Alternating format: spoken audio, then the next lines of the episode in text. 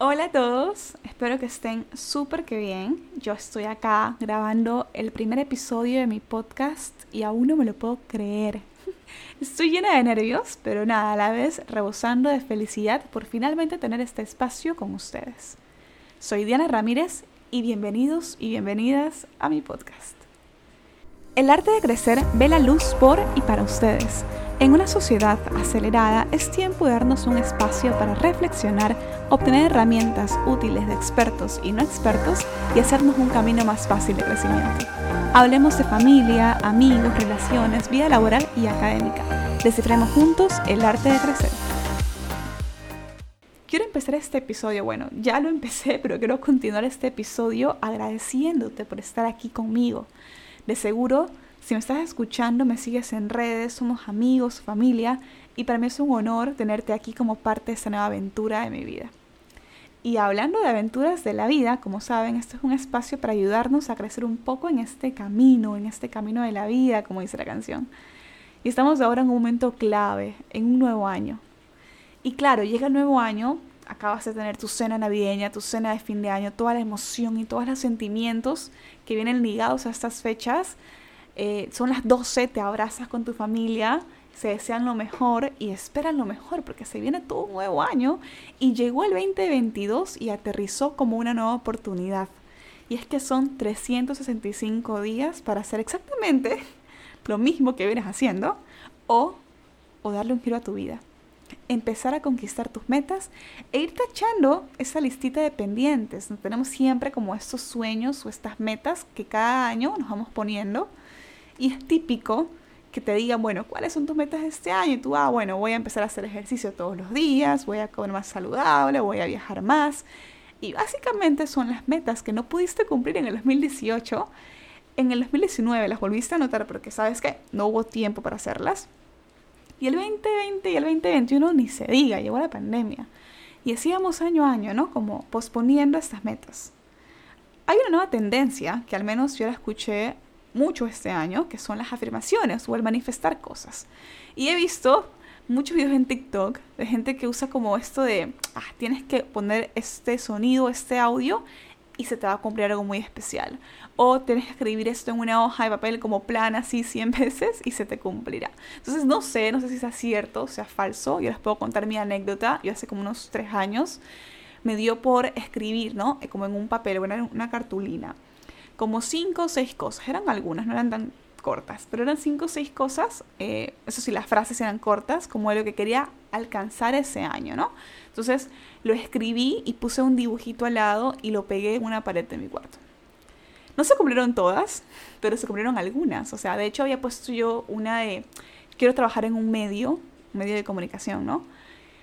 Y eso se me cumplió ese año y fue como, wow, o sea, no solamente es el decirlo, o el creer, más que nada, no solo el decirlo, sino también el creerlo, el, saber, bueno, lo voy a poder cumplir y tengo toda la capacidad de hacerlo posible. Entonces, esto del chart o de un poco escribir también sirve con los famosos vision board, que es el típico que te piden eh, poner como en un papel o puede ser digital, como un collage de las cosas que quieres cumplir. Por ejemplo, si te ves el próximo año dando conferencias, pues nada, una foto de una persona dando una conferencia, si te ves viajando a Tailandia, una foto de Tailandia y así como vas armando este collage de Vision Board. Pero hay algo más. Acá yo creo que hay como diferentes tipos de personas. Está la persona súper entusiasmada con el nuevo año, con las nuevas metas.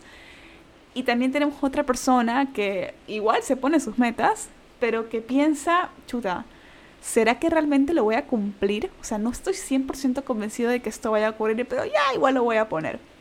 Entonces tienes esta sensación de que ya sabes cómo ha estado años pasados y que poco a poco o de tanto en tanto no vas cumpliendo. De hecho, estaba investigando y hay una fecha en específico que se llama el Quitter Day. El Quitter Day es un día casi que mundial en el que las personas dejan atrás sus resoluciones año nuevo. Literal, no les estoy mintiendo, se llama Quitter's Day y de hecho es el segundo viernes del año, o sea, el segundo viernes de enero en el que la gente sin culpa puede decir, bueno, el básico ya fue, o sea, ya fue. ya me emocioné, ya pasó todas las fiestas, ya escribí todo, pero a esta altura del año es como que, ok, ya seamos realistas, no lo voy a cumplir. Eso se llama Queer's Day y es un día como eh, un holiday, de hecho, entonces donde la gente puede dejar, como les decía, sus resoluciones de fin de año sin culpa, o sea, no ha pasado nada, es normal. Y de hecho hay otro día también, que es el famoso Blue Monday. Pues es más triste, ¿no? Este es el día más triste del año. Y este, en cambio, cae un lunes. Claro, Blue Monday. Ok, es el tercer lunes de enero, eso les quería decir. Es el tercer lunes de enero, es el lunes triste. Y pasa cuando ya después de todas las fiestas de Navidad, eh, después de todo, todo el relajito, te das cuenta de que las tan ansiadas metas que te hayas propuesto a comenzar el año son imposibles o son muy lejanas. Entonces te pones todo bajón, decepcionado y llega, llega este Blue Monday, ¿no? El famoso Blue Monday. El que no conocía tanto era el Quitter's Day, que como les decía es el segundo viernes del año en donde la gente deja sus sueños o sus metas de fin de año como atrás. Pero ¿qué pasa con lo de la manifestación? Con lo del decir, ¿sabes qué? ¿Qué pasa si yo me repito constantemente o si yo lo pongo en un cartel en mi cuarto? Mira, puede ser o no puede ser. No soy quien para asegurarles nada. Pero lo que sí estoy segura es el poder de nuestra mente. Yo creo que cuando estamos seguros de que algo es posible, cosas maravillosas pueden suceder. Pero no es tan fácil, ¿no? No es tan fácil porque algo pasa, tenemos miedo, o sea, te levantas todos los días y ves noticias y ves unas cosas horribles, cosas que de hecho si no las ves, nunca te las imaginarías. Es como, no puedo creer que eso esté pasando en mi ciudad, en la ciudad vecina, en mi país, en el país vecino, en el continente, en la región, en el mundo realmente. Y ves estas cosas y te rompen el corazón y, y como que vas perdiendo un poquito la fe en la humanidad. Eso pasa, ¿no?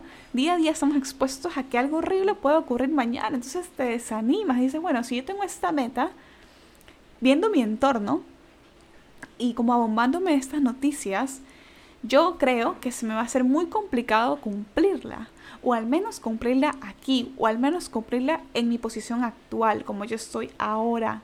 No, lo voy a, no voy a poder llegar a eso. Entonces voy empujando mis sueños, voy empujando mis metas y, las voy empujando tanto que las veo tan lejanas.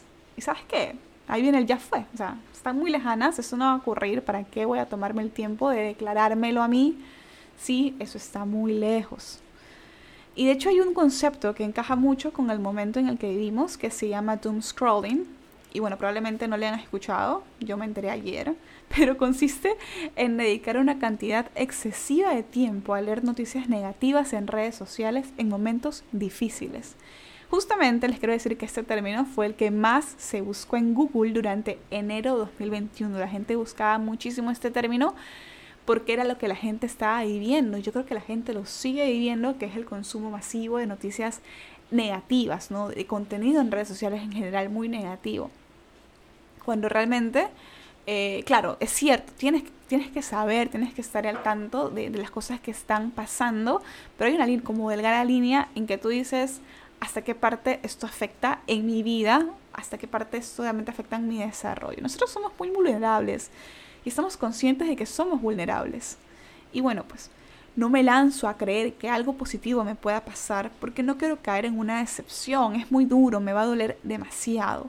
No me lanzo a soñar que puedo lograr algo porque desde ya, desde ahora, creo que no soy lo suficientemente capaz para lograrlo. No me lanzo a escribir o ni siquiera a pensarlo como una meta porque simplemente está fuera de mí. O sea, no, sabes que no es ni mi sueño ya, porque está muy lejano, está muy afuera, que no lo siento tan cerca. Y sabes que puede que sí, o sea, tampoco quiero venir a decirte que todo lo que te propongas se puede cumplir. Quizás no, pero al menos lo intentas, al menos diste todo de ti. Entonces es como dar este salto al vacío por tus sueños. De hecho, yo recuerdo mucho cuando eh, me gradué del colegio, ¿no? Entonces dejas un poco esta comodidad que creo que a todos nos ha pasado, ¿no? De, estar en el colegio, de que la gente te diga que estudiar, de que tienes tus, tus materias básicas y las estudias con normalidad, ¿no? No tienes que decir nada importante hasta ese momento. Pero ¿qué pasa? Te gradúas y viene este salto. Es un gran salto en el que tienes que tomar una decisión, pero que abismal. Muchas personas tienen esto de que de que ya saben que van a ser desde chiquitos, ¿no? Yo ya sé que voy a ser doctora porque media familia mía fue doctora y ¿sabes qué? Estoy convencida de que eso es para mí. Súper, pero hay personas, en cambio, que es una decisión tan complicada y es el pensar, bueno, algo que yo decido ahorita a mis 18, 17 años va a repercutir aquí toda mi vida. Entonces, yo recuerdo mucho eh, que yo sí estaba convencida de lo que quería hacer desde su momento, ¿no? Pero básicamente como analizándolo y conversando con personas era como, mira, es que justamente ese perfil o esa carrera, mira, hay bastante gente acá que estudia lo mismo. Tienes un mercado pero casi que colapsado de gente que estudia lo mismo que tú. Y mira, justamente por eso la gente no, no trabaja, hay muchas personas que dejan, bueno, que estudian eso, pero que al final del día no trabajan en eso porque no tienes, no tienes el chance, no tienes la oportunidad para hacerlo. ¿Y qué pasa?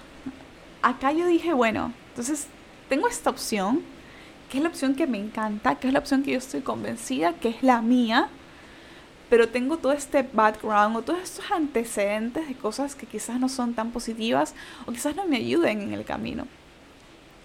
Si elijo otra opción, no me gusta quizás, pero bueno, quizás me va bien. Entonces, tienes como el comodín de lo seguro, de lo estable, de lo que puede funcionar. Que en ese momento lo que yo pensé fue como, bueno, yo creo que sí, que efectivamente hay mucha gente con ese perfil, que efectivamente hay un mercado colapsado, que efectivamente es un medio en el que quizás no puedes entrar con facilidad.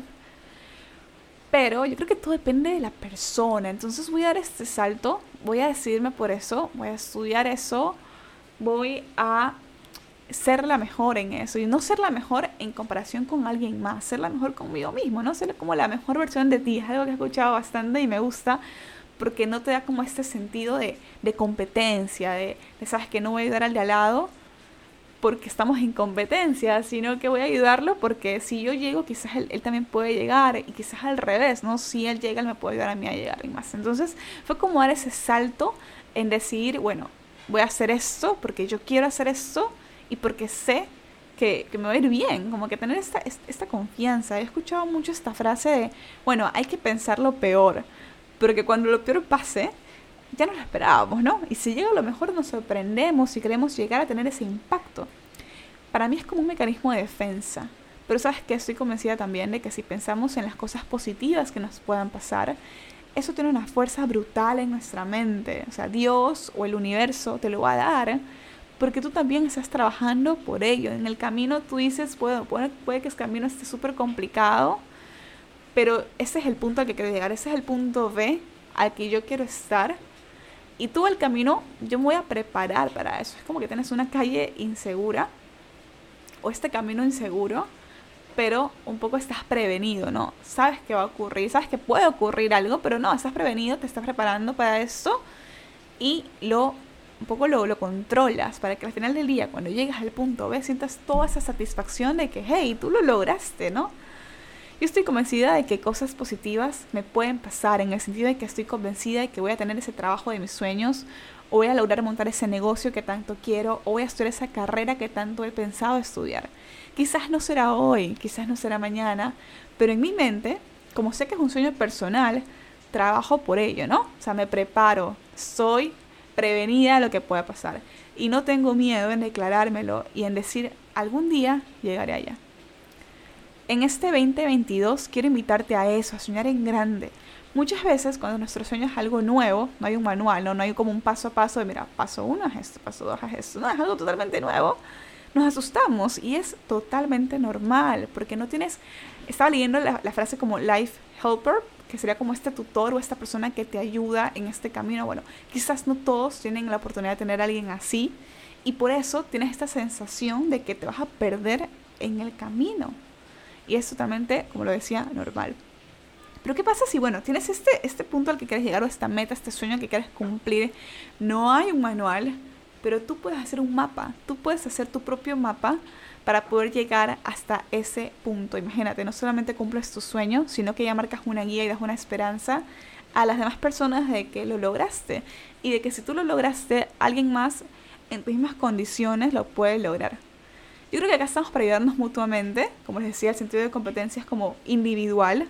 Si yo lo logré, tal vez te puedo ayudar para que tú también lo logres y viceversa. Nuestras carreras y nuestros caminos son únicos, cada uno va a su ritmo. Y no estamos en competencia con nadie más que nosotros mismos, ¿no? Entonces, tienes este sueño al que quieres llegar y al que tú te vas a hacer tu propio mapa para llegar. Quizás antes lo veas como un hobby, también pasa bastante, que, que bueno, me gusta la música, pero es un hobby.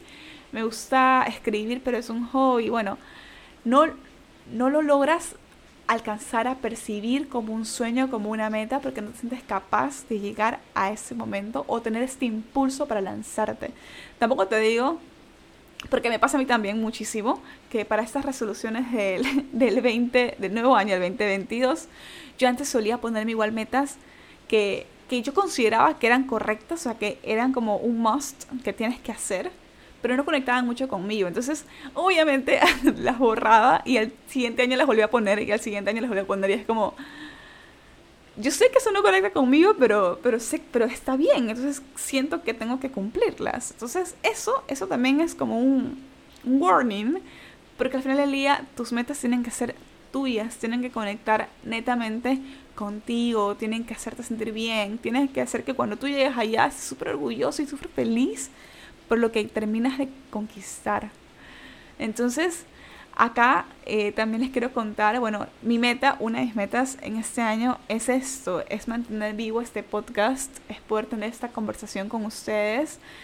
Y, y acá estoy como lanzándome, como dando el salto, como diciendo, este, es el resultado, eso es lo que yo tanto, eh, bueno, lo he pensado muchísimo, ya hace un tiempo llevo pensando cómo hacer un podcast, había millón de información de cómo hacer un podcast y a la final cómo empiezo y ok, ya sé cómo empiezo, pero cómo arranco realmente a grabarme y todo, entonces es como una planificación total, como les decía, no es algo que, que, tú dices, lo quiero hacer y lo voy a hacer mañana, sino es un lo quiero hacer y lo voy a planificar, no voy a ponerme deadlines de, de hasta cuándo voy a hacer esto, hasta cuándo voy a hacer lo otro, eh, si necesito ayuda, bueno, con quién puedo hablar para poder llegar a la meta, que me ayude, un life helper puede ser, y, ir armando mi propio mapa, ¿no? De, los, de los pasos a pasos que yo tengo que seguir para alcanzar esta meta.